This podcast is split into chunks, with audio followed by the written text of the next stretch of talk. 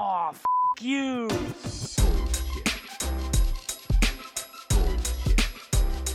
Bullshit, bullshit. Bu- bu- Bullshit. Bullshit. Bullshit. Bu- bu- Bullshit. Bu- Bullshit. Three, Bullshit. two, Ready. Bu- bu- one. Bullshit. Bienvenido a UXBS, bienvenido Sebas. Este. Puede ser que la cámara esté desenfocada. Ahí está, ahí agarró foco. O agarró sucia. foco. O sucia, no sabemos. Bienvenido eh, al episodio. Eh, nos conocimos, para la gente no tiene ni, idea. De hecho, no tienen que tener idea. O sea, es muy poco probable que sepan esta información. Pero eh, nos conocimos en un evento de Design Ops que, estaba, que lo hicieron en el edificio de Galicia, acá en Buenos Aires. Eh, y fue, hicimos como eh, amistad muy rápido. Y aparte fue como, hola, te conocí, por cierto, ¿quieres ir al podcast? Entonces, nada, estamos cumpliendo esa famosa invitación. Bueno, ¿Cómo estás? bien, bien, la verdad muy bien. Atravesado por un día de trabajo, pero como bastante, y bastante flexible a, a este tipo de espacios. Así que eh, voy a acomodar también un poco la cámara. Ahí estamos. Ahí está. Así que, no, muy bien, gracias. Sí, fue, fue un poco así la historia. Yo te seguía por redes y, y ahí como que, como que macheamos muy, muy rápido. ¿no? Aparte fue muy Este, chistoso porque llegamos al evento, los dos éramos hosts, llegamos al evento y yo iba nervioso porque estaba en shorts. Y de repente te veo en shorts a ti también y da, ah, listo. No nos pueden, a los dos hosts no nos pueden sacar, a uno quizás, a dos no. No, no, y que o el contraste que voy a generar, ¿no? En pantalón corto, digo, ojalá haya alguien en pantalón corto. O por suerte la dupla presentadora está en pantalón corto. Está buenísimo, Eh, está buenísimo. un hallazgo entre, entre tanto. Claro. Gracias por invitarme, ¿no, Chris? No, por favor. Sebas, para que la gente que nos escuche en el futuro, ¿no? El futuro de la semana, del mes, del año, lo que sea, sepa quién eres y qué haces más o menos. Es, eh, nada, cuéntales un poco eh, de ti, así se arman como una idea en la cabeza y después continuamos. Bueno, soy Sebas, eh, eh, vivo en Tontorcuato, tengo dos hijos. eh, de profesión, soy en principio técnico programador, luego fui Mira. diseñador web de Escuela Da Vinci. eh, después me fui a Holanda un año a trabajar para un e-commerce haciendo un poco de UI design y un poco de UI developer. Después pasé al UX, después pasé por el Banco de Galicia, después lideré equipos en Geopagos, en Invertir Online y hoy estoy como UX Manager acá en, en Walla, justamente ahora en sus oficinas. Es Interesante. un poco sí. Interesante. Y tengo, y tengo dos hijos, Nachi en- y Máximo. Bueno, Y les mandamos saludos así, así cuando vean esto en el futuro les da un poco de cringe. y dicen, no, ¿qué hacías ahí, papá, con ese loco? Tengo un video de una vez. Una persona que hacía un podcast. Sí. Tal cual. Este, mm, no, bueno, y el tema que tenemos hoy, que siempre lo digo como, lo digo como si la gente no leyera el título, ¿no? Pero bueno, no sé, es como una buena forma de hacer intro. Es, es cómo romper el dogma eh, en diseño, en UX. Yo voy a decir en laburo, voy a decir en laburo, en el trabajo. Creo que es más apropiado. Sí, un poco también en la vida, ¿no? Es Claro. tipo, cómo, cómo generar e- ese equilibrio, ¿no? El dogma es, es un poco. e- e- Es eso que no se puede poner en duda, ¿no? Un poco, Claro. ¿no? Es, es entender que, que- que esas reglas, esa estructura, ¿no? Lo estructural, ¿no? Con, con mi terapeuta siempre hablamos acerca de lo estructural, que lo Sí. estructural es lo que más cuesta cambiar, ¿no? Sí, Porque es lo que, lo que ya atravesó una curva de aprendizaje, ya pasó del, de- del consciente al inconsciente, ya es gatillo fácil, sí. sale, ¿entendés? Eh, y, y el desafío está, digo, el título, cómo romper el dogma, digo, en todo sentido, y si lo queremos focalizar mucho más obvio, entendiendo la calidad del podcast, en el diseño, ¿no? ¿Cómo, cómo lograr esa flexibilidad dentro del universo en donde estamos, ¿no? Que es un universo totalmente volátil, Chris. Sí, ¿no? sí, sí. Porque aparte estamos en un universo volátil en el sentido de, de- en el tipo de empresa, no empresa, del rubro en el que estamos, Sí. pero estamos en una disciplina que propone muchas estructuras. Claro. Y lo hace por, un, por bien, ¿no? Obviamente tiene un sentido y todo. Entonces estás como en una constante contradicción. estás todo el día en una contradicción. Bueno, pero ¿quién no está en constante contradicción todo el tiempo, no? Es tipo. Claro, es- es como de la incertidumbre y, y a veces de hasta de la angustia es, es difícil escaparse. ¿no? Y, y Sí. por momentos hay que saber convivir, adquirir ciertas herramientas. La verdad que yo, a mí, estoy en un aprendizaje continuo. Digo, herramientas para, para transitar esa incertidumbre, para transitar angustias, las estoy tratando de adquirir todo el tiempo. Sí. Y, y yendo mucho a lo, a lo estructural, esto que vos decías antes, ¿no? De- del diseño, ¿no? Que propone una estructura, ¿no? Y, y quizás es, bueno, no hay solo una estructura para, para hacer diseño, ¿no? Eh. No hay solo un framework de trabajo para hacer producto Eso. digital. Eh, eh, Y, y a veces cuesta apoyarse en esa mirada como de, de multiopciones que nos da el universo de, de- de lo digital, que, que es casi como infinito, ¿viste? Es la típica respuesta que te da el desarrollador, que, che, esto se puede hacer, y te mira y te dice, mira, todo se puede hacer ¿entendés? Claro. Claro, ¿entendés? En en general todo se puede hacer, ¿no? Este. Lo mismo, creo yo, y depende mucho de la agilidad y de la, de la cintura y del pivoteo. En research se dice eh, atención flotante, ¿no? Mm. Digo, cuando vos entrevistás que podés irte del tema en el cual habías guionado y, y en algún momento tenés que volver. Tiene que ser como un flotante que hay en los tanques de agua, ¿no? Que va y vuelve. Claro. ¿no? Sí, hay una estructura, está el pensamiento de diseño como base un poco de, de lo que hacemos en el producto digital, el famoso design thinking, pero bueno, también hay veces donde puede ser más lean, ¿no? Claro. Hay veces donde puede ser más, eh, más eh, lean UX, ¿no? Claro. Lean startup. Eh, y la habilidad que uno, yo para mí como diseñador, como la fui construyendo, En base a experiencias, eh, esa habilidad eh, está todo el tiempo eh, en construcción, ¿sí? No es tipo, soy hábil o no soy hábil, ¿no? Claro, pero eso so- somos nosotros, o no, nosotros no, las personas que llegaron a UX por un progreso en su carrera, ¿no? Tipo, no sé, estudié diseño o ingeniería, lo que sea, eventualmente caí en diseño, pa, pa, pa, pa, y caí en UX, como que hay como una, una- un seguimiento. Pero la gente que tuvo la ventaja de empezar en UX con cursos, ¿no? O estudiando en universidades, es al revés. Yo lo que veo es que les cuesta mucho soltarse. Como que no, no, no. A mí me enseñaron que son cinco entrevistas, que esa entrevista tiene un guion, que se hace de esta manera. Yo necesito, Claro. eh, por cierto, eh, no sé, si se van a la parte de números, significancia estadística y, de- y es como, Jesus. Entonces son como dos formas completamente diferentes de, de enfrentar la misma disciplina. Tal cual, tal cual. Es, bueno, forma parte un poco de, del contexto, de la volatilidad, ¿no? O sea, es todo tan volátil que esos pensamientos de mucha más estructura van a estar polulando dentro de, de- de este universo y, y de la industria. Eh, Sí. nada, no, no es so- para sobrecargar a las tintas, eh, a, a- nada, las organizaciones que dan cursos y demás, que Claro. es una linda base, digo, es, es No, hermoso. aparte yo de cursos, yo intento como favor. romper con eso.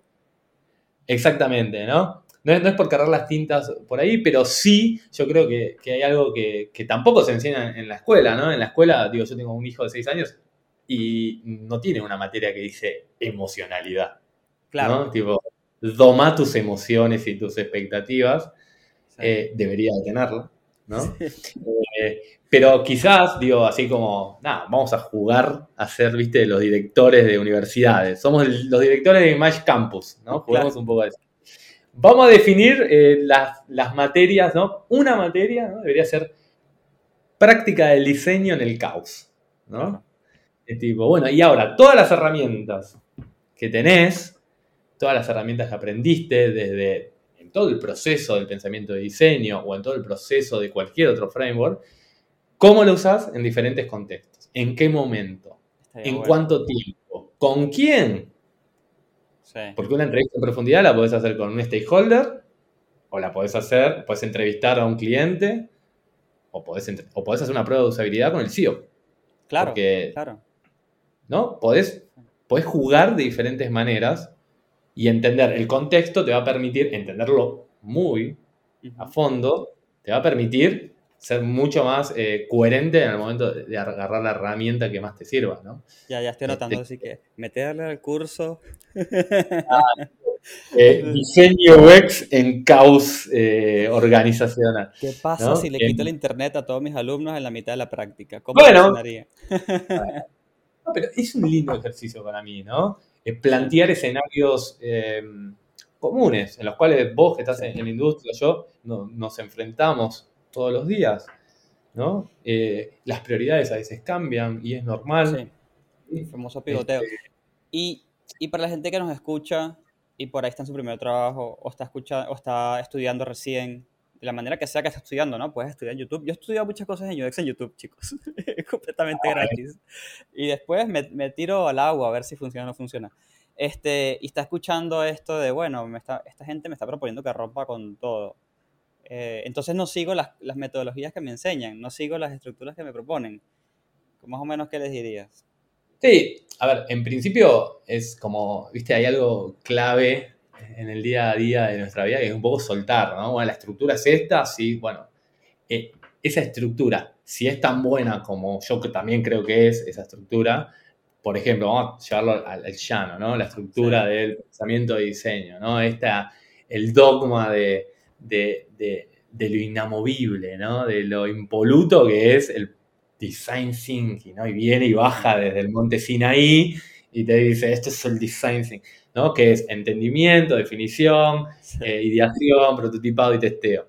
Bien, genial. Esa es el- la estructura en la cual yo me puedo apoyar para identificar rápidamente en dónde estoy parado, ¿sí? O en dónde mi organización, mi equipo, mi proyecto eh, necesita que me apoye para generar impacto y para dar valor, ¿sí? Che, mi equipo ya hizo una investigación, ya tiene toda una investigación hecha, Ya hay definiciones, ¿no? Tipo, es la que es y hay la que hay. Perfecto, ideemos, ¿no? Empecemos a dar valor dentro del proceso. Conocer el proceso es como Messi. Messi, cuando. Siempre doy el mismo ejemplo. Eh, a Messi, antes de, ju- de- de su primer partido de fútbol, ¿viste? Le dijeron. No me quiero comparar con Messi, ¿no? ¿Qué, ay, Dios, Messi, Ay, ¿qué, qué acaba Bueno. de suceder? Vamos a ver a dónde acaba va suceder, bueno, el narcisismo, ¿no? Eh, no, a Messi le dijeron, che, mira, si la pelota se va para este lado, es corner, si la pelota se va para allá, ¿no? ¿No? Si, si la pelota, si vos estás mirando el arco, tenés que patear para allá, ¿no? Bueno, todas esas reglas, que le- ese, ese dogma, digamos, esa estructura que, que le sirve a Messi o a cualquier jugador a tomar diferentes tipos de decisiones en diferentes circunstancias, porque va a depender del reloj, del resultado, del contrario, ¿sí? Hasta del clima Sí. te digo.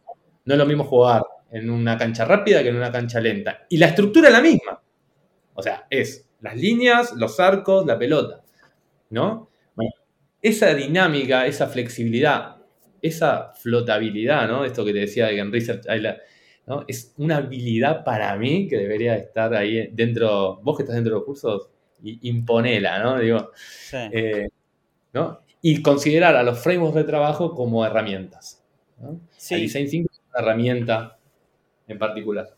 Sí, yo creo que si lo comparamos con cocina, siempre comparo todo con cocina. Creo que es porque mi esposa es chef y es como se me viene muy. a- Aparte, cocina está como muy integrada con el tema de experiencia. O sea, comer Ujú. es una experiencia. No sé, le encuentro muchas analogías. Si tú vas a hacer una torta, la primera vez en tu Sí. vida, sigues la receta. Es primera en tu vida. Yo sigo la receta. Mira, aquí me dice dos tazas de leche, ta, ta, ta, un huevo, ta, ta, lo que sea. Y después llega un punto en tu vida donde ni siquiera lo lees, ¿no? Y no son dos tazas, sino que son tres, porque ya ni siquiera es cómo se hace, es que me gusta que salga de esta forma. Y yo creo que un poco va por ahí en el diseño, ¿no? Como, primero Sí. pego la recetita y después, después voy como rompiendo todo. Exacto. Bueno, Daniel Mordecki, bueno, a Mordecki lo conoces, me imagino, Sí. eh, habla acerca de el- el- la cur- las curvas de aprendizaje o habla acerca de el inconsciente y el consciente, ¿no? Todo el tiempo. Y eh, en una de sus charlas cuenta acerca de que, claro, él tiene que hacer una pizza y, y va amasando y como que empieza como todo el tiempo a medir, ¿no? Porque él no lo, no lo hace habitualmente, Claro. pero no sé si, si su tío o quién hace la pizza, pone los ingredientes, va sintiendo la masa en los dedos, pero de tantas veces lo hizo, ¿no? Este, y ya sentís la textura de la, de la masa y ya, ah, ya está. Sí. Y capaz que vos que empezás, que estás leyendo la receta, decís, che, pero, ah, pero no, había que agregar un vasito más, ah, no, voy a agregar, a ver, eran 200 milímetros, voy con 200 milímetros, pero después de la sal, ¿no? Porque si lo meto antes de la sal, Claro, si no, caos. era toda la... claro.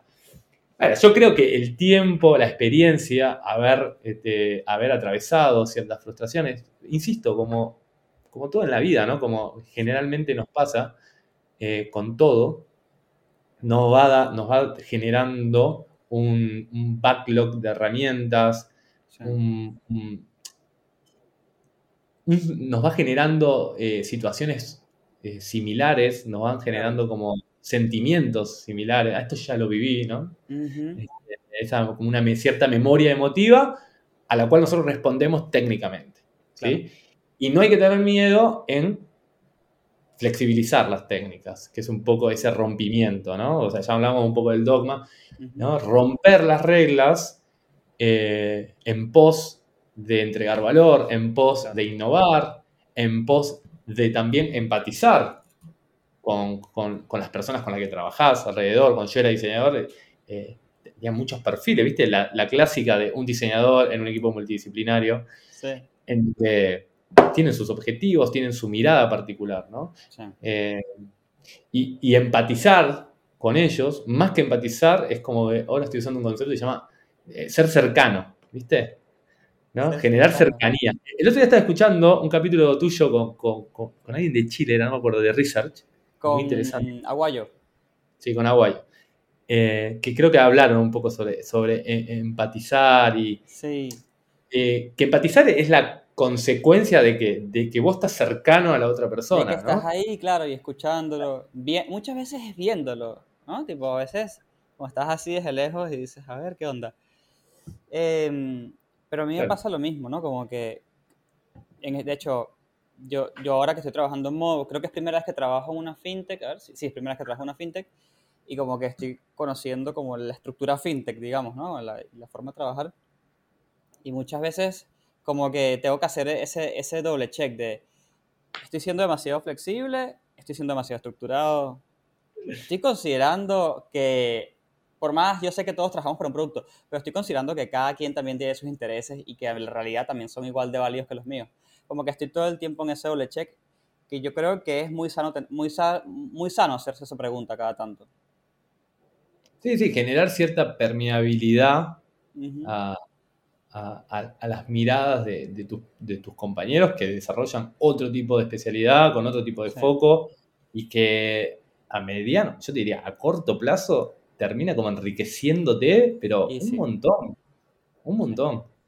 Em, nada, eh, también, eh, y, y es un poco esto, ¿no? De abrazarse, digo, abrazarse en el buen sentido a la incertidumbre, ¿no? Que es mucho de lo que, de lo que yo también padecí como diseñador. De decir, bueno, para, hay que sacar esto, está planificado para este Q o es para este sprint, por dónde arranco, qué hago, bueno, ¿no? El design thinking lo que te permite es ubicarte en una línea temporal. Decir, bueno, me ubico en algún momento de este proceso, ¿sí? Y hay veces donde alguna instancia de ese proceso vas a poder profundizar y vas a poder desarrollarla mucho más que otra, Claro. ¿no?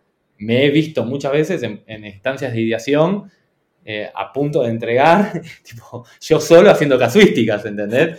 Y ahí no había un workshop, me hubiera encantado tener el tiempo para hacer un workshop, pero yo sé que puedo dar eh, ese valor. Y el valor, más allá del proceso de pensamiento y diseño, es el de poder entregar valor, ¿no? ¿Y cómo? Que- Y, y entendiendo que eres una persona que, que eres súper flexible con todo esto, ¿no? ¿Tienes alguna forma de...? no sé si soy súper flexible, o sea, es como mi norte, ¿viste? Claro, Como- claro. es un trabajo diario también, ¿no, Cris? No Chicos, es mi objetivo. A veces lo logro, a veces no lo logro, pero es mi objetivo. Este, pero ¿tienes alguna forma de detectar, tipo, es el momento de romper reglas? No, este no es el momento. Este es el momento de ser flexible. O de decir, era el momento y fui demasiado flexible, la puta madre, ¿qué hago ahora? Pero es lo que decías vos antes, ¿viste? Uno está todo el tiempo autorreconociéndose Sí, y autoviéndose de afuera como si fuera una película, digo, más allá de que Eso. cada uno se tiene que hacer cargo de lo que hace, ¿no? Y las decisiones. Diseñar es tomar decisiones conscientes todo el tiempo. Leí Sí. en un Instagram de diseño en frase, que lo recomiendo, que lo hace, pero lo vendo, se lo vendo. Eh, diseñar es tomar decisiones conscientes todo el tiempo, ¿sí? Sí. Y en la vida uno busca eso. Hacerse cada vez más cargo de uno, tomar decisiones mucho más conscientes sobre uno y un poco eh, cuál es el, el- el- el- el signo que uno, o más que el signo, es como la señal que uno reconoce para identificar qué tan flexible puede ser o qué tan estructurado. En general, o sea, en, en la, la gran mayoría de los casos donde estuve diseñando, cuando era más eh, diseñador de, de- de equipo pluridisciplinario, en general el tiempo es el que te marca un poco, ¿no? El- Sí. Digo, como concreto en una respuesta, ¿no? El tiempo es el que te marca un poco eh, la capacidad de romper con algo o de eh, ir a las bases del dogma, ¿no? Claro. Es decir, no, vamos a hacer un research, inmersión contextual, vamos a ir a la calle a observar, después vamos a sentarnos a hacer un diagrama de afinidad y para bajar toda la Claro. info, hacer un- claro, y hacer eh, también un, una, un Hasta- customer Hasta incluso como llamas a las cosas, ¿no? Yo me di cuenta que diagrama de afinidad, o sea, sí, está bien, es el nombre, no pasa nada. Pero en realidad lo podemos llamar, chicos, agrupemos por temas aquí un par de cosas. Listo, ya se entendió. No nos Pero ojo, tanto. mucho, no, pero respeto mucho el término, ¿eh? Ojo, porque el término Yo a mí... sé, yo sé. Es, es que es jugar con eso. Sí. Es jugar con, con, con, ojo, que el término es importante versus no, no te mates con el diccionario y avancemos, por favor. No, y avancemos, por favor. Tal cual, digo, el norte siempre va a ser ese. Pero bueno, nada, como te decía, si tengo todo el tiempo, te desarrollo todo, viste, el proceso, ¿no? Y el tiempo termina condicionándote en, al- en algún momento, ¿no? Sí. Eh, y bueno, y, hay que, y el tiempo termina siendo como rector un poco decisiones. De cualquier, de, de cualquier tipo de decisión siempre está el tiempo Sí. en el medio. Digo, y si no, decide por ti el tiempo. No te, no te ¿Eh? Si, el tiempo no, si tú no decides, el tiempo decide por ti. Es tal cual. O sea, ¿qué me voy a quedar? O sea, es como lo que me pasaba a mí, ¿viste? Cuando, cuando estaba diseñando, ¿viste? ¿qué me voy a quedar? Tipo, pensando en la posibilidad de lo que podría haber sido cuando el tiempo sería y podría haber sido de otra manera, o ver cómo puedo mejorar lo que estoy haciendo, incorporar nuevo conocimiento, aprender del proceso y acompañar a mis compañeros, ¿no? Sí. A mis compañeros, a mi compañero, a- en ese momento me acuerdo, en el Banco Galicia, mi compañera peor, eh, mi compañero analista. Le mando un saludo a Marcela si me está escuchando. Eh, digo, ¿cómo, ¿cómo hago yo para, para empezar a dar valor, no? claro. Y, a y es un trabajo. eh, Edu, Edu Merkovich siempre dice que el diseño es tipo. es como una disciplina. Es una disciplina de retención. O sea, es una disciplina que da valor a largo plazo. Los Sí, procesos a largo plazo, es, digo, es, es sumamente de retención. Eh, los procesos y el aprendizaje que uno lleva adelante dentro de la disciplina, el valor de ese aprendizaje lo ve a largo plazo. Digo, y para mí no es casualidad que tenga que ver, ¿no? Este, porque en un- en- de un lado el producto aprende del usuario y del otro lado las personas aprenden de los procesos. Tal cual. Eh, y eso podría decir mi habituario. Las personas... no, ahora ya me lo olvidé. Ya, ya quedó grabado, entonces no pasa nada. Forever grabado, lo puedes, puedes replicar. pasar ese segmento pasar. Tal cual. Y, y en algún punto de la conversación hablaste de adueñarse de las tareas o algo por el estilo. Que es el famoso, si lo ponemos en términos fancies, eh, es el famoso ownership, ¿no? Sí. Em, que yo siento que nos burlamos mucho de la palabra porque la verdad es que da como risa. No, tienes que tener ownership. Pero la realidad es que sí, porque con el ownership es que nosotros podemos hacer todas estas cosas que venimos hablando. Sí. Romper con el dogma, tomar decisiones, no quedarnos obvio. pensando en qué sería, qué pasaría, déjame ver un escenario más, una casuística más, sino que ir como avanzando. Eh, y yo creo que no se habla mucho de ese tema, de la falta de ownership em, en equipos de diseño, en los individuales sobre todo también, ¿no? Que cada persona tenga las suficientes Sí. pelotas.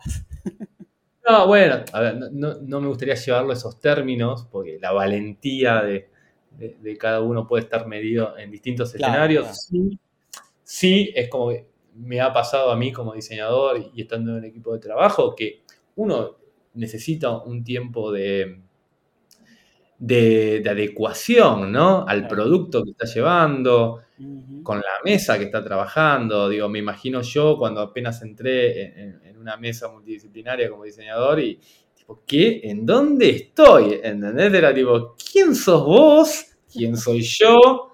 ¿Qué hago acá? ¿qué significa KPI? ¿Entendés? Era todo, ¿viste? Sí, sí, ¿Qué es ese monito? ¿Qué es esa curva descendente roja? ¿Entendés? Tipo, claro. Pero bueno, todo eso, para mí, el ownership en general, eh, eh, forma parte del aprendizaje. O sea, forma parte de la misma curva de aprendizaje que uno va desarrollando a través de los años y que va circulando por distintos productos. Eh, nada, me quedo con frases, ¿no? De, de- me, te dije una frase de Edu, eh, otra frase de, de Mordecai era tipo, es como que vos vayas a una verdulería y le digas al verdulero, hola, ¿qué tal? Mi nombre es Sebastián, mira, la manzana va acá, la naranja va acá, este va acá y este va acá. Y el verdulero te mira y dice, maestro, me levanté 6 de la mañana. Fui al mercado, cargué el camión con caja de verdura, vine a esta calle, 7 y media, menos 4 grados centígrados. Claro. Y empecé a descargar, y vos venís, y porque me decís que sos diseñador, eh, Sebastián, vos sos diseñador y me estás diciendo que tengo que poner la manzana por una cuestión de pregnancia de color, y Claro. no te va a entender. Va a estar hablando en un lenguaje totalmente diferente. Y como todos sabemos, todo lenguaje necesita ¿no? un cierto tiempo de aprendizaje. Este, lo siento un poco así. El ownership lo va generando eh, el día a día, ¿no? El- Claro. La cercanía, ¿no? Hablábamos un poco de empatía, de cercanía. La cercanía con el producto, la cercanía con las personas que hacen el producto. Sí. Este, yo creo que se trata un poco de eso, de potenciar, de empujarse uno mismo a querer aprender, ¿no? estar abierto a aprender más, más, más, dame más, dame, ¿no? Quiero aprender, aprender, aprender. Este, digo, me pasa hoy mismo en mi rol, digo, que aprender, quiero aprender, quiero aprender, quiero ver, quiero ver, quiero, ¿no? Eh, de los que ya vienen haciendo producto, de los que ya tienen ese ownership del producto. Este, que justamente el, el- el saber te da poder, ¿no? Te da como poder de maniobra, poder de poder hacer cosas, ¿entendés? Este, no el poder, tipo, el poder. tipo, Claro, no, no, no, no es el poder por poder, sino el poder por, de, sí, como de moverte, ¿no? Y saber ser ágil. Y es un Sí, poco de poder a lo que- Exacto, es un poco lo que hablamos al inicio, ¿no? En qué momento tengo que irme por la parte ágil, en qué momento tengo que irme por el design thinking, en qué momento tengo que hacer esto, hacer lo otro. Eh, y sin duda es una forma de, aparte es una forma, todo esto, no lo hemos hablado, pero todo esto es una forma de aportar más allá de valor al producto, valor a tu equipo. O sea, de que tú no solamente aportas valor con lo que haces, sino también as- aportas valor con, con lo que decides no hacer o hacer de otra forma o hacer adaptado a X proceso. Como que todo eso también va, por ahí es, como imposible contabilizarlo, pero sí, sí que aporta algo. Totalmente. Y en, dentro de esa, de esa curva de aprendizaje, nos podemos equivocar. Tipo, mil veces me ha pasado. eh, esto es una experiencia mía propia de hace más de cinco años, o sea, eh, me hago cargo de lo que hice. Eh, sí, totalmente. O sea, si no me hago cargo yo de lo que hago, no se va a hacer cargo nadie y nadie va a aprender nada, aunque sea dejarme aprender algo a mí. Eh, no, una vez di un, un workshop, me acuerdo, hace, hace un montón de tiempo, di un workshop de cinco días, creo, cuatro días de, viste, el famoso design sprint. Sí. eh, y, no, y tenía cero información del producto. O sea, tipo, pero me lancé, tomé ownership, sí, re, me equivoqué, porque tenía que haber tenido, haber, en un principio, haber tenido cierto contacto con el producto para poder quizás dar respuestas mucho más ágiles dentro de la dinámica, ¿no? Y entender a quién tocar, a quién no tocar. Este, más allá de que el design sprint te propone hablar con especialistas y, y empezar a nutrirte, y que también puede llegar a servir como un workshop de alineación, pero, pero en ese momento necesitaba quizás, eh, y yo creo que me equivoqué, fue un error, y de ese error aprendí, Claro. enriquecerme en conocimientos sobre el producto que estaba llevando adelante para poder generar mucho más impacto. Generamos impacto con el workshop, Claro. mucho más impacto, y yo me podía haber sentido mucho menos frustrado, ¿no? Eh, al momento de llevar adelante ese tipo de actividad. Sí. Este, Sí. Es un poco arriesgarse también, eh, lanzarse un poco a ver qué pasa. Yo, por ejemplo, cuando estaba comenzando UX, más de una vez me lancé y dije, hice cosas tipo, mira, yo, la verdad, no sé si esto es para esto, no sé qué específicamente sale de acá, porque hacemos? no termino de entenderlo, pero a mí me dijeron en un artículo de Medium de alguien que no conozco que esto tengo que hacerlo. Y lo hacía, y ya, bueno, después me hacía responsable del tiempo perdido o no. Pero creo que eso eh, te ayuda a aprender mucho en, nada, en tu carrera. Como que, y, y después aprendes a qué, a qué romper y qué no. Aprendo mucho más equivocándome que, que no, no equivocándome. Este. Duele, ¿eh? Sí. Duele una bocha. Porque si, che, pará, o sea, pero si yo no pensé, en mi cabeza estaba todo tan bien rubricado y funcionando todo eh, en una dinámica súper ágil que lo llevo y, y termina como, viste, trabándose. Sí. Este, no, me parece que, nada, forma parte del todo sentirse en la libertad también de romper esos dogmas. Estamos en una disciplina en donde Sí. eh, nada, estamos muy abiertos a- y propensos a la innovación Ujú. y a probar lo que venimos haciendo de maneras diferentes, ¿no? Eh, Sí. Que es la única quizás manera de tener resultados diferentes.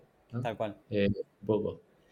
Y, y nada, y, y me apoyo mucho en eso. Y nada, en, en esa época de, de diseñador me permití mucho hacer las cosas diferentes.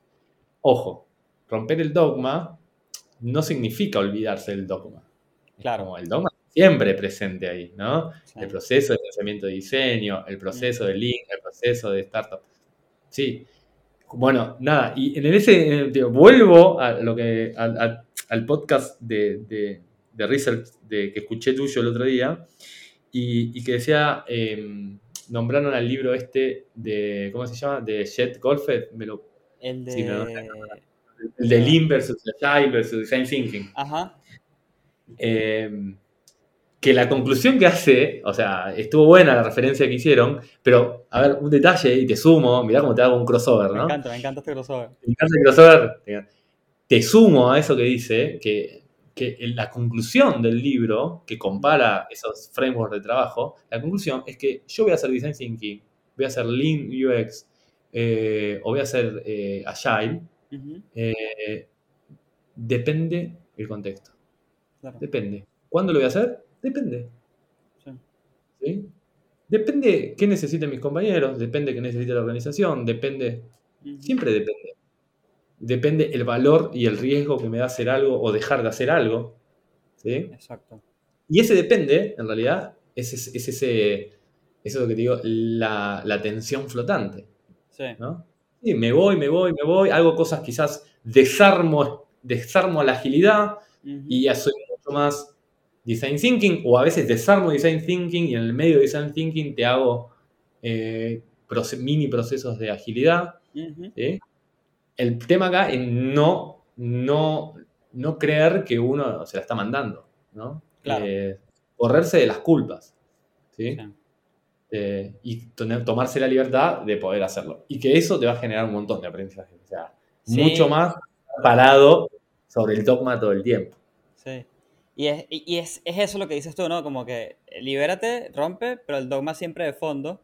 Y es eso, Siempre. y es, es esa libertad de, bueno, hago agile, hago esto, lo que sea, y yo aprendo como a, a liberarlo, como acabas de decir, y tienes como así siempre el, el Pepe Grillo del dogma atrás. El dogma, claro, el dogma es como la madre sanadora, ¿no? Claro. El dogma lo que te, claro, lo que te va a permitir es tener herramientas. Porque dentro del dogma hay un montón de metodologías y un montón de, de, de mini procesos. Ujú. Y esos mini procesos son totalmente adaptables a cualquier situación, a cualquier circunstancia.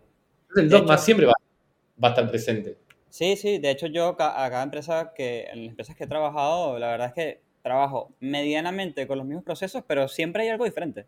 No, Gris, pasa que esto aquí lo hacemos así. Ah, mira, a ver, ¿y qué? ¿Cómo funciona? Ah, mira, funciona. Ah, nunca lo había hecho así. Está buenísimo. Y ¡ching! una herramienta más. y así vas. Una herramienta más. Sí, sí, y me, me pasa mucho, a mí me pasó mucho en una época con el, el Excel. Era tipo, yo era muy diseñador de, nada, tengo el logo de Photoshop tatuado acá, ¿no? No, me o sea, sí, sí, el del Photoshop 95. No, no, La increíble. plumita, ¿la ves? Sí, sí, sí, Sí. sí, sí. Bueno, es un podcast, no la van a estar viendo, pero la pluma del Photoshop en, en mi muñeca derecha.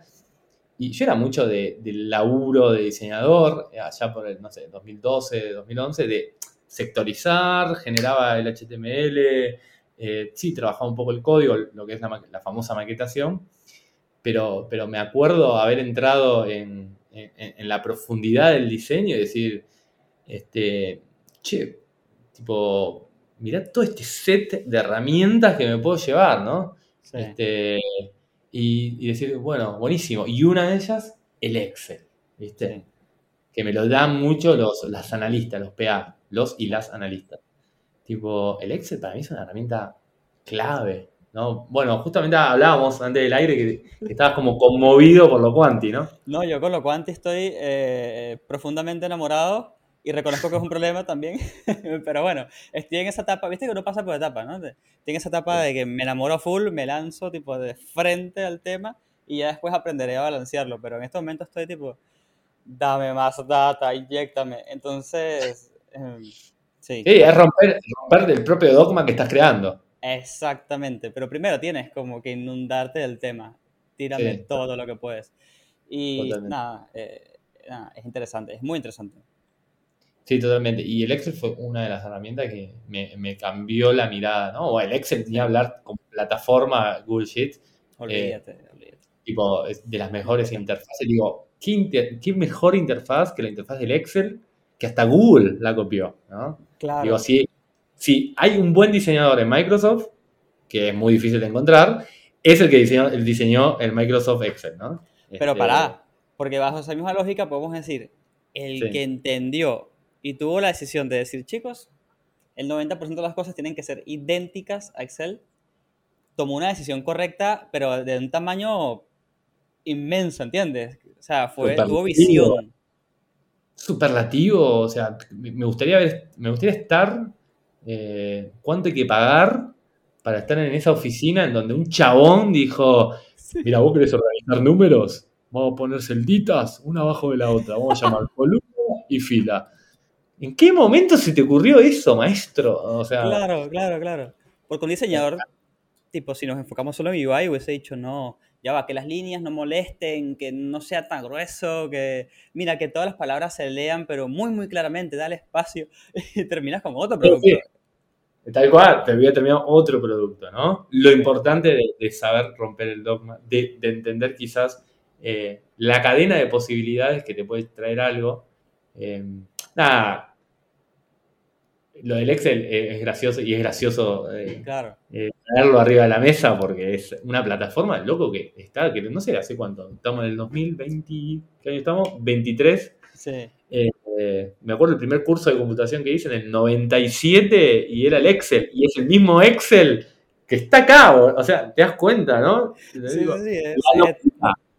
es una locura. Es una locura. O sea, un chabón diseñó algo que duró del 97 acá. ¿Cuánto hay? 28 años, 27 años. Es un montón, es un montón, olvídate. El mismo diseño, el mismo diseño. No se Loco, no se movió un píxel el Excel. Bueno, sí, fotografía. Sí, movieron no- cositas, pero bueno, vieron cositas. No se movió nada. O sea, no, no, digo, el valor del diseño, ¿no? es el valor del este, diseño. Charla esa, si querés te la titulo para la que viene. El valor del diseño. Siguiente episodio.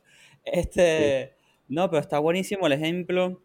Está buenísimo el ejemplo aparte, como para, ya para ir cerrando un poco, Sí. para que la gente vaya entendiendo de que, de que sí, las estructuras tienen un valor, obviamente, pero que en diseño es muy importante como esta, esta flexibilidad, no solamente hacia nosotros mismos, sino también con los demás, ¿no? ¿Qué es lo que ocurre en mi equipo? ¿Qué es lo que ocurre en el producto? Eh, ¿Cómo puedo ayudar sin entorpecer? ¿Cómo puedo ayudar aportando algo más? Como todas esas cosas, la verdad que, que nada, te, te- te cambian la profesión, te hacen ser mucho más valioso. Sí, cómo portar la mirada eh, Sí. de uno en la mirada del otro, de la otra.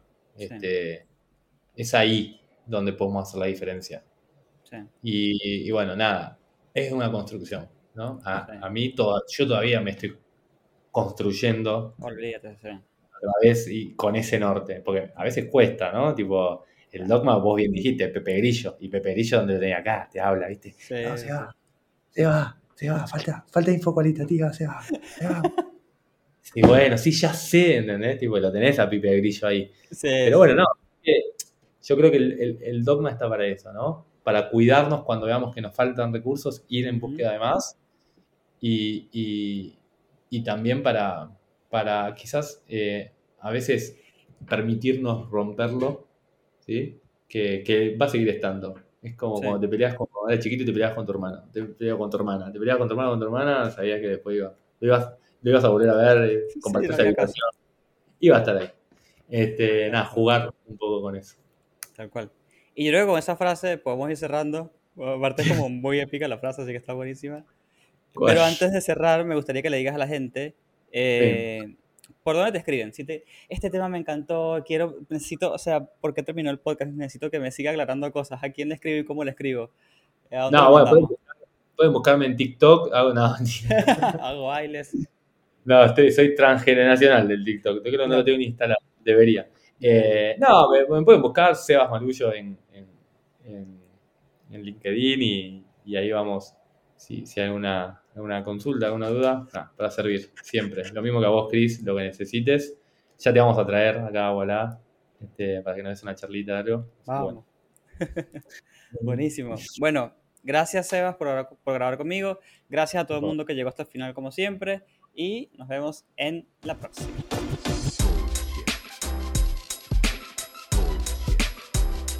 Bullshit.